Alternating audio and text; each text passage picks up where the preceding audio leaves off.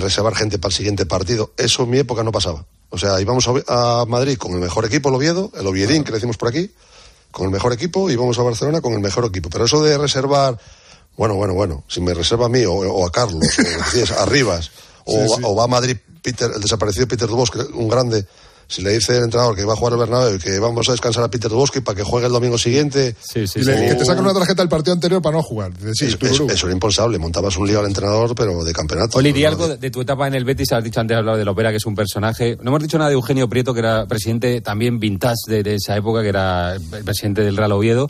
Pero ahí te encuentras con, con De Nilsson, del que has hablado, y Finidi que era otro. Jarni, que eran otros jugadores eh, espectaculares de la época, ¿no? Sí, sí, yo, yo la verdad que he tenido compañeros, Jarni venía a ser campeón de Europa con la Estrella Roja, Prosineski, que decías antes, también campeón de, Europa con, el, con la Estrella Roja. Yo debuté con un campeón de Europa, mi primer partido, ese que decía antes Pedro, con el Oviedo, mm. es un Oviedo Albacete, y yo comparto delantera con un tal Mario Lacatus, campeón de Europa con el Esteago. Lacatus, sí señor. O sea que he tenido, he tenido compañeros... Y Nozco, que, que, un fenómeno. Centrocampista calvo que era buenísimo. Buenísimo. buenísimo. Yo creo que está trabajando para la selección rusa, me parece que está en el segundo. tú, tú estarías en el partido aquel 3-8 del Valladolid, ¿no? Estaba en la grada. Estaba ah, estabas en la grada, vale, vale. Sí, sí, pero lo vi, me acuerdo perfectamente. Japón-Sevilla. Se volvió loco Onopko. El de los sí, penaltis. El de, el, de, los seis penaltis. Sí, sí. Que yo, creo que, yo, yo, yo, creo que Onopko hizo tres. No sé, tuvo una tarde. Fue, fue, una locura, sí, pero bueno, eran, eran otros tiempos y, bueno, las cosas todo cambia, ha cambiado mucho. Yo creo que ha cambiado el fútbol demasiado rápido en este siglo XXI. ha, ido, acelerado, acelerado. Sí, hasta en el lenguaje que se utiliza, no se utiliza, yo por lo menos, mira, eh, me lo dice mucha gente, yo trato de ser así, sigo con mi acento asturiano, trato de hablar con naturalidad, trato de hablar un lenguaje de la calle, del fútbol de siempre, yo, con todo respeto para todo el mundo, pero de los bloques, trabajar en altura y no sé qué, cosas de estas, sí, yo, parece que me hablan de otro fútbol, ¿no? Y creo que al final el fútbol es 11 contra 11 una pelota y, sigue siendo lo mismo y con el VAR sigue habiendo injusticias y antes las había sin el VAR y pero creo que el fútbol en, estos 20 años, en estas dos últimas décadas, yo creo que ha cambiado demasiado. Sí, sí, y no, va a ir a mejor. ¿eh? Muy bien, Oli, que hemos pasado un gran rato contigo. Tienes una historia fantástica en el fútbol español de una época ahí también muy buena, sobre todo ese Oviedo que la gente reclama ahora que esté en Primera División, por supuesto. Que gracias por acompañarnos, te escucho durante la temporada que viene, ¿no? Sí, seguro, seguro. Disfruta mucho este año con vosotros en tiempo de juego y además contento porque los dos objetivos que tenían este año, que era la permanencia del Cádiz, ha dado y la Europa de, del Betis, también. jugar la Europa League también. Y ¿sabes lo que más deseo? Corro. Sí. Comentar en tiempo de juego un Oviedo Sporting en primera división. Oh, eso, eso, estaría muy bien. Eso sería o un, Oviedo Cádiz tampoco, eh, tampoco estaría mal. ¿eh? Tampoco estaría mal. Eso sería un pelotazo que los dos equipos de Asturias volvieran a, primera. Oli, lo dicho, un abrazo, gracias, eh, buenas vacaciones. Ha sido un placer, amigos. Hasta luego. Gracias, Pedro. Venga, hasta un otra. Abrazo, hasta luego, chao.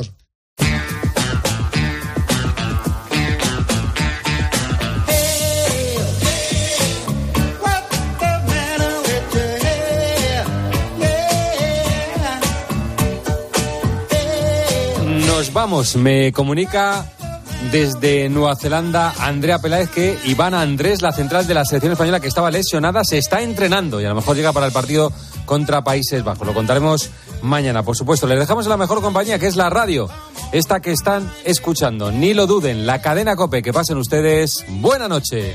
José Luis Corrochano. El partidazo de Cope. Estar informado.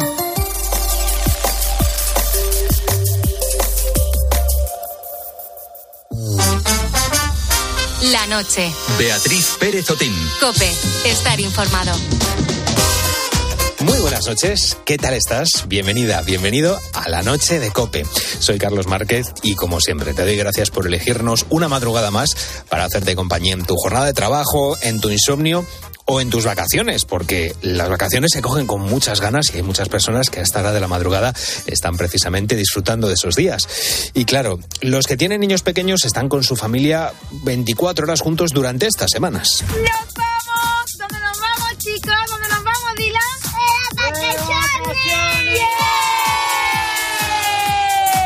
Es una maravilla estar tiempo con los más pequeños, pero está claro que en estas jornadas de verano muchas veces pues se acaban las ideas para jugar con los peques, se terminan esos temas de qué hablar y nos encontramos con alguna situación en la que la paciencia o la falta de paciencia pues impactan mucho en estos días de descanso, entre comillas. Hoy en la noche de Cope vamos a repasar algunos temas que quizá te vengan bien si pasas tus vacaciones rodeado de niños. Lo más importante, si estás en la playa con bastante gente de por medio, es que no te despistes, porque perder a los niños en estas circunstancias es un auténtico clásico del verano. De hecho, los expertos lo definen como el síndrome del niño perdido. Hablaremos y te daremos datos en cuanto a la desaparición de menores, pero no te asustes, porque casi todas estas desapariciones quedan solamente en un susto. Te vamos a dar también algún consejo para que puedas combinar el ocio y otro tipo de actividades de manera equilibrada, porque claro, cuando acaban las clases no se puede pasar a la rutina de no hacer absolutamente nada. Y también hemos encontrado una manera de viajar con los niños muy original y diferente, en furgoneta camperizada o autocaravana, que ya sabes tú que están muy de moda.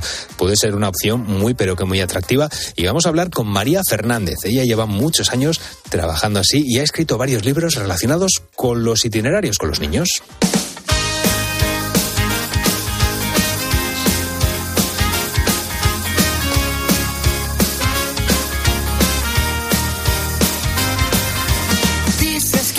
Las vacaciones puedes visitar diferentes lugares, sobre todo si estás en la geografía española. Y claro, a cada provincia, a cada pueblo, a cada comunidad autónoma, pues tienen una serie de dichos, una serie de expresiones que son únicas de ese lugar. Y de ese tema, eh, bueno, ese es el tema que nos inspira para preguntarte hoy la pregunta que hacemos a los oyentes. Raúl Iñares, buenas noches. Buenas noches, expresiones y palabras también, Eso palabras es. concretas, como por ejemplo si yo te digo ahora, ¿qué tal meu? ¿Eh? Que es, eh, Lo dices mucho en la redacción. Lo digo mucho, lo digo mucho, meu es de, vamos, es de Galicia, Y- totalmente. Y, y que, que es bien. es como, ¿qué pasa, tío? ¿Qué pasa? Ah, ¿qué pasa? Como mío, como meu Claro, es mío. Eso es. Pues meu. meu. Ah, ¿Qué pasa, meu? Que es algo que me encanta. Bueno, pues a, a ver qué palabritas tienen por ahí adelante en la geografía española nuestros buitos y queremos que nos las cuenten. Que nos digan de dónde son, cuáles son las palabras más típicas de allí, palabras o expresiones, y cuáles son las que más utilizan. Nos pueden mandar su nota de voz al teléfono 661 20 15 12 y también dejarnos su mensaje en redes sociales, en arroba la noche de cope, tanto en Twitter como en Facebook. No te vayas muy lejos, Raúl Iñeres, que en un momentito Aquí te me voy a necesitar para contar a los oyentes datos de los niños que se pierden en vacaciones. convencer. Deja atrás ya esos fantasmas. Ven conmigo y podrás ver lo que hay dentro de ti. Y si tú quieres, yo te ayudo a levantar la vista del suelo y mirar a la vida sin miedo de encontrar y bailar. Cada vez que llega el verano surgen voces que cuestionan las vacaciones tan largas que tienen los escolares en nuestro país.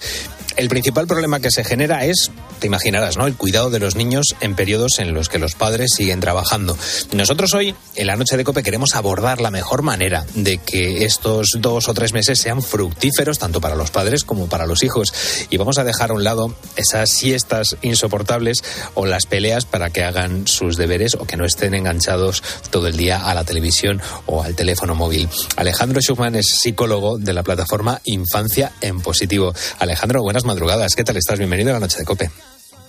¿Qué tal? Muy buenas madrugadas para ustedes. De acá desde Argentina, un saludo grande y le mando un saludo a mi gran amiga Diana Jiménez, eh, de la plataforma que mencionaban. Trabajado juntos con Diana y es un placer estar aquí con ustedes. Pues eh, abrimos una temporada del año eh, muy interesante, vamos a decirlo. De ese, de- tú como psicólogo eh, seguro que lo ves como una cuestión interesante. Muchos padres, pues a lo mejor sufren esta, lo, lo ven desde un punto de vista, digamos, no tan no tan positivo, porque está claro que el verano es un momento de reencuentro, eh, 24 horas con, con los más pequeños de la de la casa, pero claro, ahí muchas veces nos encontramos con vuelta o establecer unas rutinas en un momento en el que es complicado establecer rutinas, hacer ejercicios en un momento en el que pues no se no está pensado para hacer ejercicios y hacer esas actividades. Eh, claro, es el aburrimiento también está ahí en ese en este momento del, del año. ¿Cómo podemos gestionar todas estas cuestiones, Alejandro? Eh, con calma, con amor, con creatividad y con buen humor, ¿no? Son, son las fortalezas que tienen que tener los padres y las madres para, para estas lides. Mm, eh, lo, primero, entendiendo que durante todo el año del ciclo lectivo, los, niños pequeños y los grandes corren de aquí para allá con los horarios de, de- de- de- del colegio, del trabajo, de, las actividades que complementan la educación, con lo cual que el verano sea un tiempo de descansar, eh, usar la creatividad. Permitir que los niños se aburran, perdámosle el miedo al aburrimiento, los padres están en, en la titánica tarea de que los chicos no se aburran en el verano, lo cual eh, es poco probable y es muy poco saludable, porque del aburrimiento sale la creatividad, la imaginación y la capacidad de juego, que es lo más valioso que tienen los, los niños. Entonces, taponarle mm, con pantalla, que es lo que suele suceder muchas veces, eh, la posibilidad de que se aburran es una muy mala idea. Todos los momentos en los que se pueda disfrutar, y subrayo esta palabra, disfrutar, junto con los hijos, bienvenido sea y que sea un momento de encuentro, todos los encuentros que no pueden funcionar durante el año, mm, bienvenidos sean en el verano, pero quitemos la presión y la exigencia porque de eso estamos llenos mm, eh, eh, el resto del año, entonces que el verano sea un tiempo de descansar, de encontrarse, de hacer actividades mm, que sean placenteras para los hijos y también para los padres. Mm, muchas veces las propuestas son fantásticas para los niños y las padres, los padres la pasan espantoso mm, eh, y, a veces los padres de adolescentes quieren forzar a los hijos adolescentes a actividades que son un programa muy poco atractivo para los hijos, aunque lo sea para los padres. Entonces, buscar el equilibrio eh, y hacer asambleas de convivencia en donde cada uno, cada parte vaya pudiendo proponer. Se pueden hacer campeonatos eh, de, algún juego de mesa que duren todo el verano eh, al aire libre, si tienen la posibilidad en la familia, pero quitando la presión, quitando las rutinas en lo posible, si se puede, cuidando de eso te quería preguntar, porque eh, Alejandro, yo no sé cómo estabas hablando de las de las rutinas, hablabas de que el, aburrimiento es maravilloso para la creatividad, pero yo aquí tengo tengo el, dilema, ¿no? Como y, muchos padres lo, lo, tendrán, ¿no? Es cómo de posible o cómo de factible o de positivo es eh, ser estrictos, es decir, que seamos estrictos en cuanto a las rutinas, ¿no? Ya lo estabas diciendo tú. Durante el año tenemos unos horarios muy marcados por el trabajo, por el colegio. Yo no sé si es positivo eh, o si no lo es, o el, tener esas, el seguir con esas eh, rutinas. Si tenemos que ser estrictos o si, bueno, en vacaciones debemos ser un poco más, más flexibles y si pues no tenemos esas actividades que habíamos planteado en un principio, pues oye, no pasa nada. ¿Qué es lo que nos recomiendas tú? Eh, en España, yo estoy en Argentina, eh, ustedes tienen un, refrán que a mí me gusta mucho, que lo repito mucho en mis charlas, ni tan calvo ni con siete pelucas. ¿eh? Ni tanto ni tan calvo, eso es. exacto, ni tanto ni tan calvo. Pero me gusta más la, tuya, ¿eh? ok, entonces, digo desde ahí, digo desde ahí, ¿sí? Ni la rutina estricta en donde llegar 10 minutos tarde al colegio es terrible porque hay media falta, ni que los chicos se acuesten a las 5 de la mañana porque están jugando online con sus amigos. ¿eh? Eh, con los, los, los, más grandes, eh, regular el uso de pantallas. Hay un dispositivo que es fantástico, que es el Family Link. Family Link es una app que creo que es gratuita, por lo menos acá en Argentina, en donde los, los, los padres puedan quitarle el Wi-Fi a un dispositivo ¿eh? sin dejar sin internet a toda la casa. Y, si esto implica que nuestro hijo se enoje, bueno, tendrá que enojarse y desenojarse, como decía mi tía Elvira. ¿ah? Pero nada traumático le pasará. Pero que no se queden los chicos hasta las 5 de la mañana, sobre todo los adolescentes, con las pantallas, pues después son las 3 de la tarde y recién están abriendo un ojo y van a contramano de toda la familia. Entonces, regular el uso de la tecnología en los adolescentes y, y hacer acuerdos, ¿sí? Desde la, la, la conciencia de que la familia es una democracia, pero en la democracia también hay funciones y lo que dicen los padres es lo que dicen los padres. ¿eh? Y sabemos que los padres han perdido muchísima autoridad en los últimos tiempos en esta generación de padres y madres amorosamente tibios. Entonces, hacer acuerdos, pero teniendo en cuenta la, la, salud física y mental de los hijos que no debemos descuidar. Y, y ser lo más creativos posibles eh, animándonos también los adultos a volver a jugar, que alguna vez fuimos niños, caramba, y nos hemos olvidado porque nos tapan las responsabilidades y el Entonces, desde ahí también. Eh, es un buen momento, ¿no? Porque, eh, bueno, en vacaciones aumentan las horas de convivencia con los niños. A lo mejor estaba yo pensando mucho en los, en los más pequeños, pero es verdad que, que en los adolescentes también es un, es un punto interesante, vamos a decirlo de esa manera, a la hora de, de bueno, de construir esos, esos momentos. Y te quería preguntar qué hacer en esos momentos, ya digo que aumentan esas horas de, convivencia, qué podemos hacer en esos momentos de, encuentro, qué actividades y sobre todo cómo podemos intentar convencer, porque tenemos que convencer a los más pequeños eh, de que hay algo más interesante que estar eh, pegado al, teléfono móvil. Sí, a, ver, ¿qué actividades? Eh, aquellas que tengan que ver con la vida al aire libre, salir a andar en bicicleta, eh, algún campeonato, sí, de, de armar un arco en el jardín, si, si, si, si tiene algún espacio verde, eh, y hacer ¿no? campeonatos de, de- de algunos juegos con pelota o un aro de básquet o juegos de mesa. A mí me gustan mucho los juegos de mesa. Eh, y, y, y buscar alguna serie juntos para ver también, ¿sí? Eh, hay muchísimas, hay una lindísima que, que yo vi hace un tiempo, que no sé cómo está en España, pero acá es Merlina, ¿eh? que es la hija de los Locos Sams, que es una serie lindísima para ver con adolescentes. Eh, tratar de buscar actividades en conjunto, tratar de buscar actividades también para los, los, los padres y las madres, que yo siempre digo, somos casi seres humanos y necesitamos también nuestro tiempo de descanso, que no es solamente entretener a los más peques. Eh, y, y que haya eh, esta cosa de la empatía dentro de la familia, sabiendo que cada uno necesita su espacio y que hay espacios de disfrute compartido y, y que haya asambleas de convivencia en donde cada uno pueda plantear cómo se siente, qué quiere, y habrá eh, momentos de hermosos encuentros y habrá momentos de algún desencuentro y no le tengamos tanto miedo. porque esto, esto va a pasar de la, la vida misma. ¿eh? Claro. Pues eh, paciencia, actividades al aire libre y sobre todo pues mucho amor para esos momentos de encuentro y convivencia. Eso podría ser un poco el, el resumen de, de estos consejos que nos ha dado Alejandro Schumann, es psicólogo de la plataforma Infancia en Positivo. Nos ha dado una serie de pautas y suerte para esos padres que quieran aplicarlas durante estos días y sobre todo pues oye que lo hagan y que disfruten mucho de la familia. Alejandro, muchísimas gracias por estos consejos en la noche de Cope. Un gusto enorme, un abrazo para todos ustedes. Muchas gracias.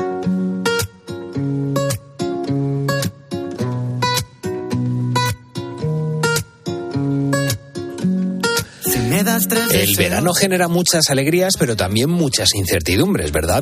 Los niños finalizan las clases y a partir de ese momento cambian las rutinas familiares. Hoy vamos a intentar ayudarte a organizar el tiempo lo más equilibradamente posible en esta época del año, en tu lugar de vacaciones o también si te has quedado en casa. El caso es que, bueno, que cuando llegue septiembre llegue con un balance positivo de estas semanas de descanso. Muchos de vosotros estáis ahora pasando unos días de playa, de piscina o hasta en algún parte, en algún parque temático. Cuidadín que los niños se despistan muy fácilmente, sobre todo los pequeños, como es lógico. Hace unos años apareció un estudio de la mano de la empresa de viajes JetCoast que hablaba de la pérdida de los niños en la playa, aunque desde hace unos años pues no se han vuelto a realizar análisis tan centrados en este tema y por eso sigue vigente. El dato que aportaba era que el 25% de los padres reconocen haber perdido algún hijo durante las vacaciones. Nuestro compañero Raúl Liñares, bueno, no tiene hijos, pero ha tomado nota de todo lo que cuenta este estudio. Cuéntanos, Raúl. He tomado nota y es que no hace falta tener hijos, Carlos. Mira, eh, no hay verano playero en el que no se escuche por la megafonía el nombre de algún niño que se ha extraviado. Lo que decías, un 25% reconoce el despiste. Entrevistaron a 3.000 padres de diversas nacionalidades, británicos, franceses, alemanes, portugueses, italianos y también españoles. Todos con niños. Eh, Estamos hablando de niños pequeños, ¿no? De entre 10, 3 y 10 años aproximadamente, con un perfil claro. En los dos últimos años habían ido de vacaciones en familia en los meses típicos, en julio y en agosto, que es cuando las playas y las piscinas están hasta arriba. ¿Quién imaginas que estaban en el ranking de los padres más despistados? A ver, dime, Carlos. Eh, pues yo creo que es una pregunta trampa. Yo me temo que nosotros, los españoles. Tal cual, tío. O sea, pero mira, casi a la par que los italianos y los alemanes, no te mira. creas. En cuanto a los lugares frecuentes, el más habitual es la playa. Y detrás van las piscinas, los centros comerciales, los parques temáticos y los hoteles. No me quiero imaginar ese momento en el que pierdes de vista al niño. Qué Sí, agobio un- tiene que ser. Es un auténtico agobio. Yo que me ha pasado con alguna vez con mis sobrinos, eh, pasa y claro, ves que pasan los minutos y que el niño no aparece. Ojo, porque la media del tiempo en el que no se encuentra el niño es de siete minutos. Eh, que es, eh, bueno, aunque sean, parezcan pocos, deben ser eh, toda una eternidad, ¿no? A todo esto, pues uno pide ayuda a quien tenga al lado, a los que se ofrecen, porque, bueno, pues empiezas a llamar al, al niño a grito pelado, pero también tienes que pedir ayuda a la gente. Y es que parece ser que el 75% de los padres recurren a los familiares o amigos que tienen cerca. Solo un 12% recurre a los policías. Es por el tiempo de espera, que no es tan largo y no les da tiempo a llamarles. Otros reconocían que les daba vergüenza. Es que es una cosa que da vergüenza. De cualquier modo, es un auténtico susto. Yo creo que con tanta tecnología, pues habrá alguna cosa para tenerlos localizados. A mí se me ocurre una pulsera con el teléfono, con el número de teléfono de los padres, por ejemplo. Esta es una opción. Y yo conozco padres que les escriben el número del móvil en el antebrazo. Aunque yo creo que lo mejor es no quitarles el ojo de encima y a ver cómo se da este verano. Bueno, esperemos que esa cifra se vaya reduciendo y que no tengamos sustos este verano ni ningún otro verano. Muchas gracias, Raúl. Gracias a ti.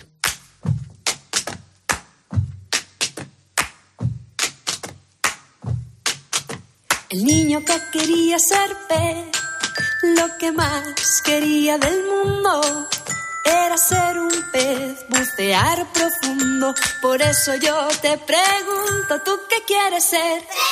El niño que quería ser pez, lo que más quería del mundo. Aprovechar los viajes para pasarlo bien, conocer lugares diferentes y establecer relaciones con otras personas. Eso es lo que te diría cualquiera de nosotros si le preguntas qué va a hacer en sus vacaciones. Con los niños el panorama puede ser diferente, pero bueno, los objetivos son los mismos y estoy convencido de que se pueden conseguir también. María lleva muchos años viajando en furgoneta camper, ya sabes, una furgoneta adaptada para vivir y viajar en ella a la vez. La diferencia con una autocaravana es que se ha partido de una furgoneta, de un vehículo que se ha ido transformado y transformando y habilitando. María es un amante del turismo itinerante, con su casa a cuestas, va como un caracol y ahora lo hace junto a sus dos hijas. Ella es creadora de lafurgoneta.com, una web muy práctica en la que comparte sus experiencias para viajar de esta manera. De esta manera. María Fernández, muy buenas noches, ¿qué tal estás? Hola, buenas noches. ¿Qué tal? Pues bien, bien. Eh, deseando saber si estás ahora mismo de, de, vacaciones y cómo es eso de estar viajando en una furgoneta camperizada. Pues mira, sí, efectivamente, me pillas en Praga ahora mismo. Anda. Por eso igual el sonido no sé si va especialmente bien. De momento te estamos escuchando de maravilla. O sea que... que de, Perfecto. Para, para, estar tan lejos como estás, te, te, te, escuchamos de maravilla, María. ¿Y cómo están yendo las Perfecto. vacaciones? ¿Cómo es eso de viajar? No sé si has salido desde, desde aquí, desde España, hasta, hasta Praga y has ido con la furgoneta camperizada. Sí, sí, sí, siempre solemos hacer eso. Salimos desde nuestra casa estable, con cimientos, uh -huh. y nos llevamos la casa rodante allá donde ruedas. queramos llegar. Y en este caso, pues era la República Checa. Uh -huh. Oye, ¿cómo hay que planificar un viaje de estas, de estas características? ¿Y cómo son esos, esos viajes? Porque me imagino que serán eh, unas rutas bastante, bastante largas, pero oye, estando en una, en una furgoneta camperizada, no sé si serán mucho más, eh, bueno, amables o divertidas que en un coche al uso. Bueno, pues organizarlas, la verdad que es sencillo, porque al final vas con tu casa a cuestas, con lo cual mucho tampoco tienes que, que preparar. Y, luego, pues aquí te mueves, pues por donde te dejan y por donde puedes, pues en unos camping a veces, o a veces en sitios que tienen preparados para dormir, pero que es sencillo, es sencillo. Yo no sé si tienes muchos problemas para encontrar ese, ese hueco en el que dejar tu casa con, con ruedas y poder estar ahí pasando la, la, noche, porque yo sí que es cierto que muchas veces en vacaciones me he encontrado con, con carteles que prohíben la entrada en ciertas zonas de, de la ciudad de, de, furgonetas camperizadas, de... Bueno, no, sí. espérate, claro, furgonetas camperizadas no es lo mismo que autocaravana. Las autocaravanas tienen muchas restricciones, pero yo no sé si, si esas restricciones también se aplican a las furgonetas camperizadas. Sí, cada vez más, sí. Al, al final, ahora mismo, pues los ayuntamientos, sobre todo en España, equiparan lo que es la autocaravana a lo que es una furgoneta camper. Las hay más pequeñitas, pero, uh -huh. por ejemplo, la nuestra es una Fiat Ducato, vamos, que es un vehículo potente ya. Uh -huh. eh, eh, la restricción es más o menos la misma. Pero bueno, eh, al final siempre encuentras, ya te digo, si utilizas camping, pues en los camping nunca tienes problemas, aunque nosotros no somos muy de camping, uh -huh. pero cada vez hay más áreas de autocaravana, que, que algunos ayuntamientos las preparan para que tú puedas pernoctar. Y, y, luego, bueno, pues hay ciudades que son más amables que otras o que te acogen, y los pueblos sobre todo suelen ser los que mejor te acogen y, y es un gusto. Por eso nosotros somos más de, de, zonas rurales que de zonas urbanas, pero bueno, estamos en Chequia y había que visitar Praga en este caso. Claro, claro. Oye, ¿qué edad tienen tus, tus niñas? ¿Qué, y me gustaría también, estamos hablando, ¿qué hacemos con los niños en verano? ¿Qué actividades estás haciendo con, con ellas estos días? Pues mira, ellas ahora mismo tienen 7 y 11 años. Pero bueno, llevamos viajando con ellas desde que tienen un par de semanas, básicamente. O sea, cuando ya estábamos recuperadas del nacimiento y Ajá. el parto, ya era buen momento para, para empezar a movernos, porque al final es lo que te comento, al final viajas con tu casa. Entonces, no hay mucha más complicación que eso, que tienes tu cama, tienes tu cocina, así que ahí no hay mucha complicación. Y luego, pues cuando ya empiezan a subir de edad, pues como los años que tienen ahora mis hijas, 7 y 11, como te decía, pues nada, pues es ir buscando planes con ellas. Hay zonas que pueden ser un poco más complicadas. Por ejemplo, esto que te digo, de estar en una zona urbana. Claro. Pues eh, mucho caminar, mucho turismo, mucha gente, eh, mucho, mucho querer visitar y bueno, pues ellas al final también se cansan. Pero hay que buscar planes para ellas, hay que saber engancharlas un poco al viaje también previamente. Pues yo les suelo preparar, por ejemplo, eh, pasaportes lúdicos o con pues, sus libritos donde tienen que ir marcando pues por dónde pasamos, qué comemos, cuánto cuesta la compra en cada supermercado. Bueno, hay que ir enganchándoles un poco a, a la manera de viajar y, y también al viaje y a conocer sitios nuevos y, y acostumbrarse a lo que es moverse y salir, eso que llaman de salir de tu zona de confort, Sí. ¿no? Que, que está tan de moda. Sí, sí, pues es un poco eso, es un poco eso y, y al final, pues bueno, quería personas adaptables. Bueno, el- yo lo de la zona de confort, yo siempre digo que, que eso de salir de la zona de confort a mí no me gusta, que a mí lo que me gusta es ampliar esa zona de, de Claro, confort. sí, que- que- que efectivamente, también es verdad. Cuando tú vas con la, con la furgoneta camperizada, en cierta manera, pues oye, tienes ahí tu, tu nidito, esa zona de, de confort que te la puedes llevar a... a- Eso es, claro, eso es lo, me- lo más cómodo, ¿no? Y te quería preguntar para, para Claro. terminar precisamente por, eh, por esto, María, ¿qué es lo más cómodo y lo menos cómodo de viajar en una, en una furgoneta camperizada? Hombre, pues yo no sé, yo te voy a decir que para mí es siempre cómodo, claro, pero porque yo llevo muchos años Claro. viajando eh, de esta manera y entonces, bueno, uno ya está hecho también a las incomodidades. Claro, la- pero bueno, si te tengo que decir algo incómodo, la- para ser sincero, Claro. pues es esta necesidad, por ejemplo, que tienes de buscar sitios en los que cargar agua limpia, por ejemplo, que a veces no es, no es tan sencillo, porque hay furgonetas que llevan poquito depósito, pues a lo mejor 30. Mi, mi antigua furgoneta llevaba 30 litros solamente y era un poco más fácil, pero esta que tengo ahora, por ejemplo, lleva 120. Entonces, claro, no puedes cargar en cualquier lado. Y, eso yo creo que es lo que lo que más lo que más pesado se me hace a mí. Sí, ¿verdad? El cargar y el, y el descargar luego las aguas grises, eso también sí, es, es eso es lo más pesado. Pero bueno, que eso supone a lo mejor una hora a la, a la- no sé cuánto tiempo puede suponerte, si una hora a la Sí, semana. nada, o- no, no es mucho tiempo, no es una cuestión de tiempo, es una cuestión de encontrar sitios donde lo puedas hacer. Porque hay países que, que no están tan preparados para eso. Por ejemplo, pues Chequia no está especialmente preparado para eso. Entonces hay veces que te tienes que desviar un poquito más para, para buscar esas zonas donde tú puedas descargar o cargar aguas. Sin embargo, si te vas a Alemania o te vas a Francia, pues nada, casi casi podría decirte que en cada pueblo puedes encontrar. Pero bueno, que, que al final yo te digo que como llevo tantos años viajando, pues, pues las incomodidades también forman parte Claro. del día a día y, y- habría ni decirte muchas tampoco. Eso es. Bueno, pues oye, espero que tengas un, un buen viaje por ahí, por, por República Checa y que, que lo disfrutes también Muchas con las gracias. niñas, que encuentres muchos puntos de, de carga de agua y de... y de Eso espero, de eso espero. María Fernández, muchísimas gracias por contarnos tu experiencia en la noche de Copa. A vosotros. Un abrazo.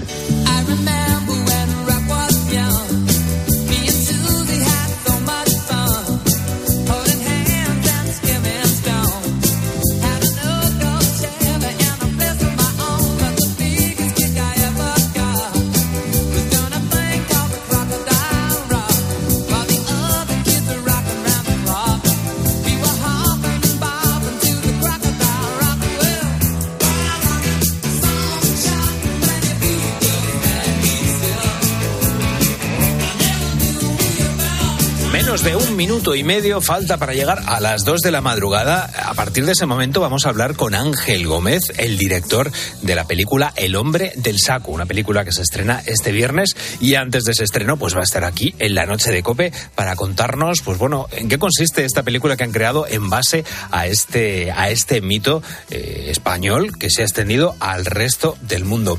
Y antes de eso, pues antes de que lleguen las dos, vamos a recordar el tema del que estamos hablando contigo esta madrugada, Raúl Liñares. ¿Qué Carlos? Pues hoy le queremos preguntar a nuestros buitos cuáles son esas expresiones y esas palabras que utilizan en su zona, cuáles son las más típicas de los sitios donde viven. Pueden mandar su nota de voz al 661 20 15 12 y también dejarnos su mensaje en redes sociales. Estamos en Twitter y Facebook y somos arroba la noche de copia.